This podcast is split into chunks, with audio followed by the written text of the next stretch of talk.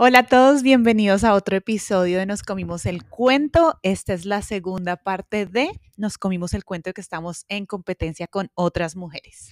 Muchísimas gracias por escuchar la primera parte. La verdad es que ese tema está buenísimo. Gracias por el feedback, por los comentarios. Mejor dicho, aquí lo que falta son cuentos por contar. Yo les tengo una pregunta. Ya las tres reconocimos que en algún momento estuvimos en competencia con X o Y mujer o mujeres y ahorita no. ¿En qué momento y cómo llegaron a ese punto donde no es que la, mi amiga o mi vecina no es mi competencia? A ver, yo puedo decir que cuando, bueno, yo empecé con eso de las hormonas bien tempranito, pero, pero en mi primera relación, o sea, estaba, éramos demasiado de jóvenes y resultamos el uno yéndose con otra persona y la otra también yéndose con otra persona porque estábamos explorando, o sea, estábamos todavía, ni siquiera sabíamos qué queríamos, ni siquiera sabíamos quién éramos nosotros con las hormonas todas alborotadas. Entonces, claro, ahí empezó para mí como esa desconfianza de las otras mujeres cuando yo tengo una pareja pero a la misma vez como que yo no voy a, por, a competir por un hombre, porque al fin y al cabo para mí es como que es una decisión de la pareja estar junto o no, o sea, es una decisión de cada individuo. Entonces, si le pareció más bonita, pues adiós. yo no me voy a poner a ponerme más bonita yo, o sea, como a castigarme yo o, o, o querer ser algo que no soy, que me quiera, que me quiera como soy. Y lo que decíamos, y es siempre estar buscando la valoración de la otra persona, o sea, como que esa persona me quiera, que esa persona me acepte, y al final es como, no, quiérete, acéptate, y esa persona que ahora sea buena para ti simplemente llegará. Em, y creo que también tiene mucho que ver como con esa mentalidad como de escasez. Es que de verdad pensamos que no hay suficiente allá afuera, si lo que hay son hombres o oportunidades laborales, eh, viajes, casas, lo que sea. Entonces es como que chill out, eh, there's enough.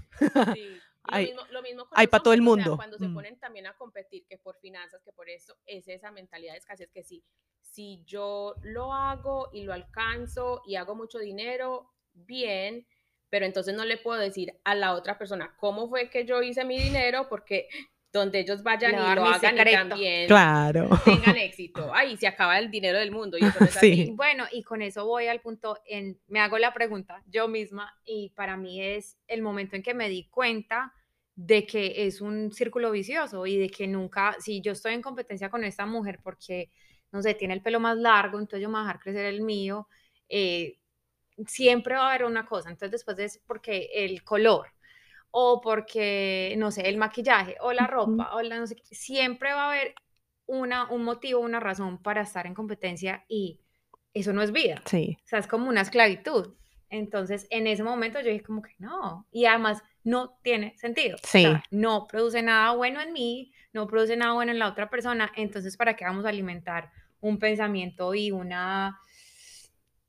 Eh, o sea, esto que nos enseña la sociedad y que nos, nos ha, ha dado la cultura que no sirve. Sí, es basura. Uno de los cuentos que no nos comamos ese cuento, mujeres, querámonos, apoyémonos, motivémonos. Estemos felices las unas por las otras, cultivemos buenas amistades. Hombres hay muchos. sí, no tiene que ir a quitarle el marido a la amiga, tranquila.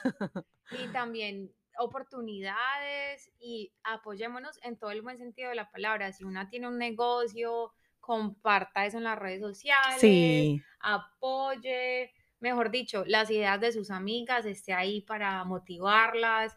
De eso se trata, de que, de que todas podemos. Sí, además estar feliz por la otra. No sé, me imagino que, pues no sé si ustedes, pero yo creo que todas tenemos esa amiga o esas amigas en las que, o con las que, no sé, les comparte como, me compré un carro y al mes ellas te muestran, ay, me compré uno más caro o más bonito. O uno comparte, ay, no, me voy a ir para Cancún, o compartes en Instagram tus vacaciones y ves que al mes la amiga compartió en Curazao.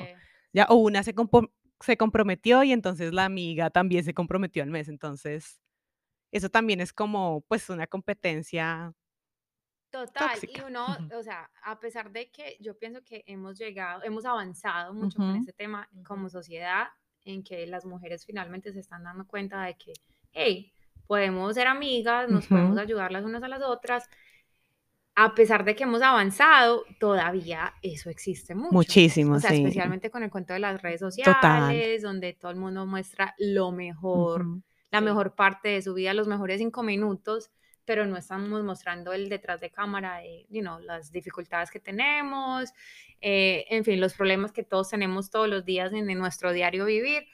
Eso despierta todas las pasiones para eh, tener ese tipo de competencias.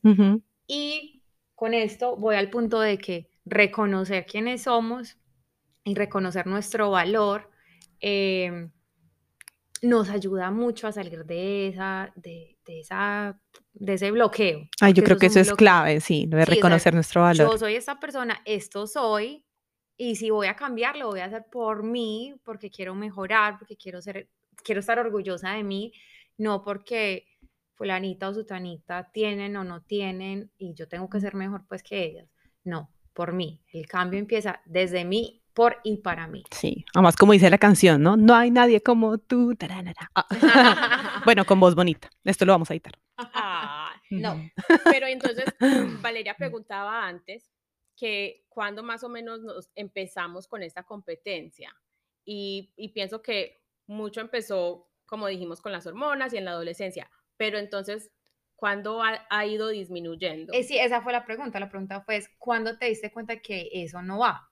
Y yo pienso, para mí, yo pienso que ha sido un cambio gradual, pero también pienso que eh, en mi experiencia, después de que yo me divorcié, hice mucho trabajo en mí. Entonces, cuando yo empecé a mm. trabajar en mí y a reconocer cómo me afectaban las cosas a mí, ahí fue que como que fui creciendo yo, no solamente creciendo en que mi cuerpo está creciendo, sino creciendo en ese amor propio, creciendo en, esa fortaleza emocional, eh, intelectual, o sea, tantas cosas. Después también ser mamá, o sea, como que te da también esa empatía y tantas cosas que no porque no seas mamá no lo puede tener, pero, pero que la vida te va enseñando cosas y digamos, para mí, en términos de ser mamá, yo sé que hay tantas personas que se sienten tan inseguras y pienso que de pronto parte de eso es mi trabajo, pero que se sienten tan inseguras y como que lo están haciendo todo tan mal. Y que, o sea, son mamás, pero no son mamás buenas.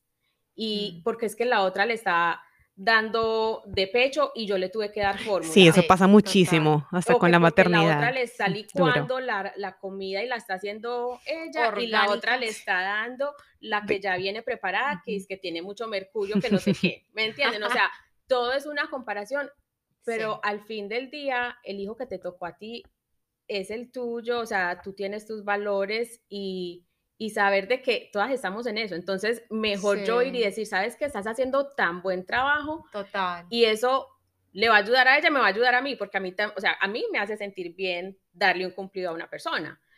Y no, no me quita valor a mí. No quiere decir que yo ahora entonces soy una mala mamá, ¿no? Yo también puedo tener mi valor y esa persona también puede tener el valor de ella.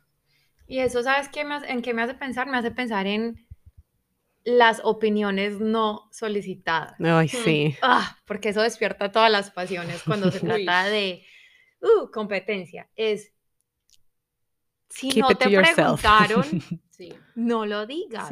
Y si no aporta algo bueno, no lo digas. Tú no sabes la batalla que tiene por dentro esa mujer. Y, parce, nosotros todos los días eh, estamos luchando con, con la cultura, con la sociedad, porque... Con nuestras propias inseguridades. Exactamente. Y para que una más de nosotras venga a decirnos un comentario que no se le ha pedido, no, por favor, por favor, mujeres, no, ya, ya eso está mandado a empacar. Es como cuando Nati decía que, o sea, la abuelita le daba estos mensajes a los 14 años de que, o sea, tiene que tener marido, mire que los hijos y que eso y aquello, que realmente son esas expectativas, pero a los 14 años, por Dios. Pero ¿qué pasa?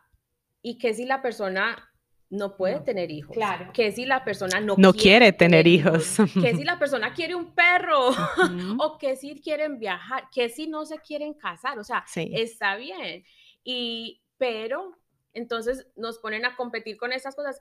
Y, y digamos, esa mamá que de pronto fue mamá joven, pero después está otra persona que, le- que se siente como que se le está yendo el tiempo, quiere ser mamá y de pronto no puede. ¿Me entiendes? O sea, como que, qué injusticia, qué injusticia y qué injusticia nosotros eh, como que poner eso en, como un peso, como Sí. un, algo más y en esa entre otra nosotras persona. mismas, es que volvemos a lo mismo, si todas tenemos luchas diferentes pero parecidas por el hecho de ser mujeres, entonces entre nosotras mismas darnos esa, ponernos esa piedrita de tropiezo no, no aguanta.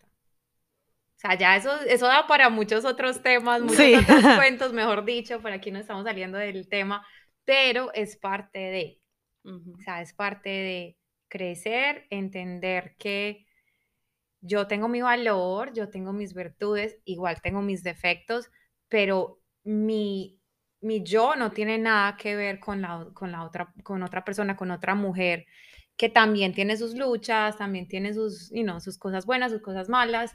eh, somos diferentes. Finalmente estamos em, entendiendo como sociedad, pero todavía hay mucho trabajo por hacer. Sí, Claro. Entonces, no caigamos en, en eso de la competencia y si lo hacemos en algún momento, porque inconscientemente uno vuelve y cae como en esos viejos patrones de, "Uh, no, esto no lo tengo que hacer. Porque cuando competimos con otras mujeres, tendemos a volvernos copias. Sí, y por ejemplo, eh, digamos, lo que tú ibas a decir, lo que estabas diciendo, em, vamos, para mí, como volviendo al, al- al tema, para mí yo creo que yo cambié o digamos me hice más consciente de, bueno, de, ok, no tengo que competir tanto con otras mujeres o las otras no son la competencia después de que me gradué de la universidad. Mm. Y para mí, digamos, fue porque, claro, cuando tú eres adolescente, eh, estás más pendiente como del novio ya y sí, tener la atención de los chicos, lo mismo, digamos, cuando uno pues está en la universidad, uno también está como muy en esta época de salir, vivir, ser joven, salir a rumbear, ya que, que te caigan manes, todo. Eh, entonces ahí uno sí es mucho más competitivo con las amigas y yo me acuerdo así como una historia cuando éramos chiquitas y empezamos así como a salir, eh, todavía estaba, no sé, tendría 13 años, algo así, y éramos un grupo de tres amiguitas y me acuerdo que mm, es chistoso porque una, su tanita, íbamos como a la casa de ella, ella se arreglaba y se ponía bonita, luego íbamos a la casa de Pepita, ella se arreglaba, se ponía bonita, luego íbamos a mi casa y yo me arreglaba y su tanita, después de que ella ya estaba arreglada, fue la primera que se arregló, nos veía a las otras dos y volvíamos a la casa de su tanita para que ella se arreglara. Pero era chistoso porque es muy hormonal, es muy de niña chiquita, hasta Sí, todavía no sabíamos quiénes éramos y estábamos muy Totalmente. desesperadas como por esa, eh, ese elogio masculino, ¿no? Y esa como valoración masculina. Pero para mí como que ya después de que me gradué y como que cada una empieza a tener una carrera y a tener como su propio rumbo, yo creo que ahí como que se va mermando esa competencia y cada uno empieza como a descubrir qué es lo que quieres, porque ya como que uno empieza a tener diferentes sueños, ¿no? Entonces, no sé, te quieres hacer una especialización o irte del país o viajar, entonces como que esa competencia como tan tóxica que uno. Que se genera a través de las hormonas sin juzgar nada, eh, como que se merma ahí. Pues por lo menos para mí, ahí empezó el proceso como de aceptar. Y a mí me parece que también es como un tire y jale y también se ve diferente en diferentes etapas de nuestras vidas.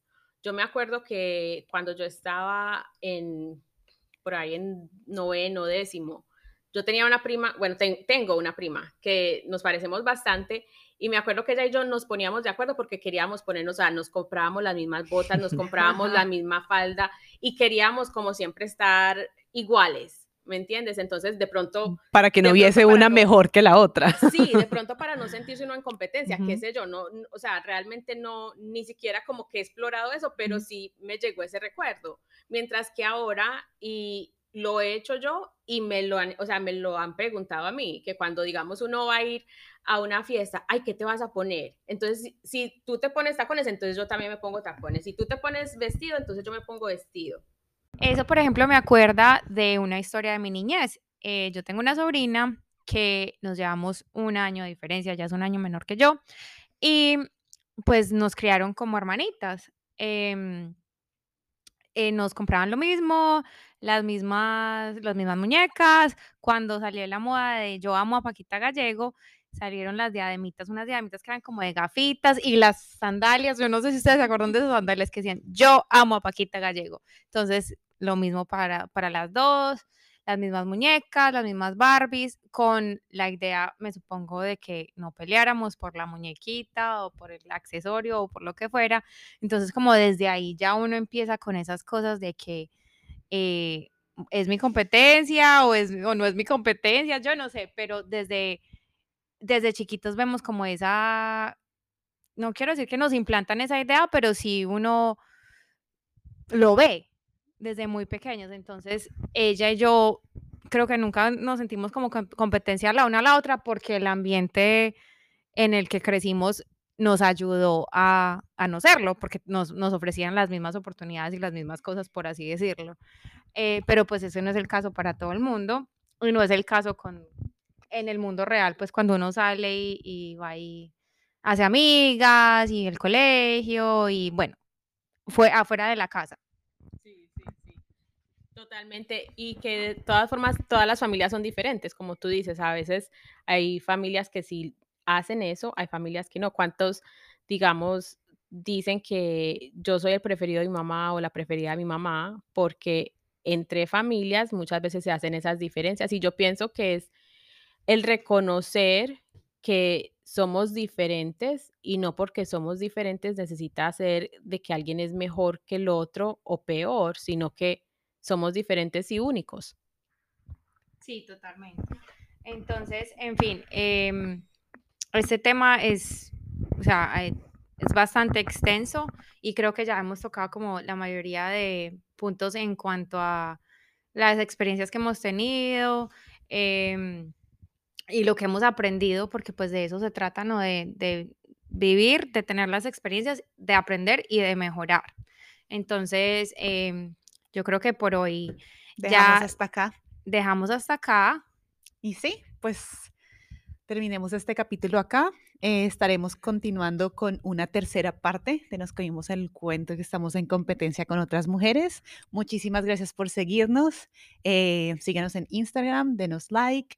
Nos encuentran en Apple Podcast y en, Spotify en Google Podcast y también en Anchor. No sé si alguien usa Anchor, pero ahí también nos pueden encontrar. Así que hay muchísimos lugares donde nos pueden encontrar eh, para que se diviertan escuchándonos. Gracias. Gracias. Nos vemos en otro, en otro episodio. Chao, chao.